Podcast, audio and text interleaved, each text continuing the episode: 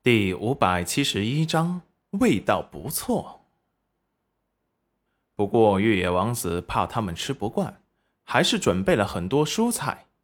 大食国的房子大多是精美的木质房屋，跟以前的楼曲国很像，只是雕刻的花纹不同。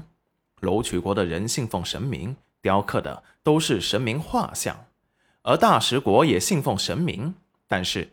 他们更喜欢用成年时狩猎的第一头猎物来表示自己尊贵的身份。越凶猛的动物，就说明主人的身份越尊贵。像这三王子府中，就到处雕刻了野狼王的雕像，看起来凶猛异常。木质的桌椅被打磨得平整好光滑，看起来很雅观。大家的桌椅围着一个圆圈，中间就是架着架子烤肉。齐云然挑眉。没想到今天竟然吃的是烧烤，这大食国的人还真是豪迈，肉都是大块大块的烤的，估计他和宝儿也就只能吃一块。只听玉野王子对着裴元君说道：“元君兄，我们大食国的食物比不得你们楼曲国食物的精致，但是胜在味道不错。你们吃惯了精致小食，尝尝我们大食国的食物，也算换换口味。”尝尝看，你们喜不喜欢？说完了，就有侍者把肉食给他们端了上来。大块的肉已经被他们给切好了，他们每人手中拿着把小刀就开吃了。肯定是怕戚云染他们用不习惯，还给他们一人发了一个勺子。裴元君倒像是用习惯了一般，也是用小刀割下来就吃。不过比起大食国豪爽的吃相，他看起来就优雅了许多。每个动作都是赏心悦目。见裴元君吃下了一口后，玉野王子立即出声问道：“元君兄，味道如何？”裴元君把口中的食物咽下。我以前也吃过大食国的食物，我觉得味道还不错。玉野王子听完一笑：“元君兄喜欢就好。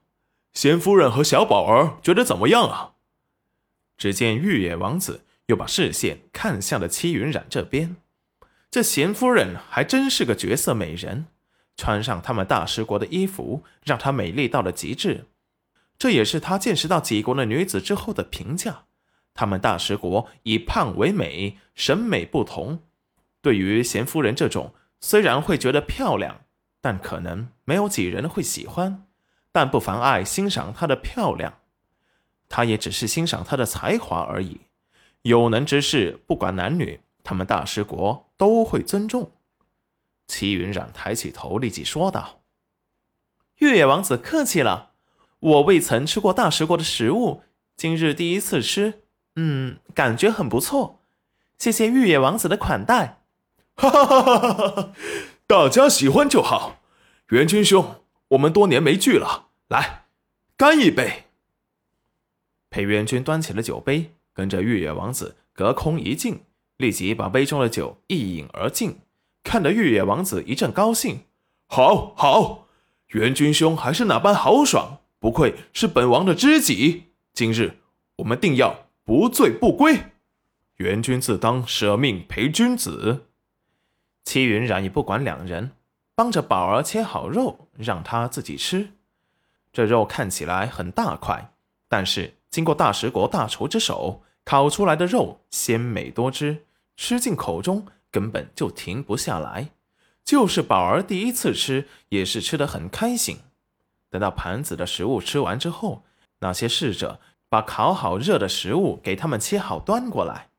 当然，在大食国的眼里，觉得那食物已经切得很小了，其实一点也不小，一块至少还有二两。宝儿吃的话，还得改一下刀才能下口。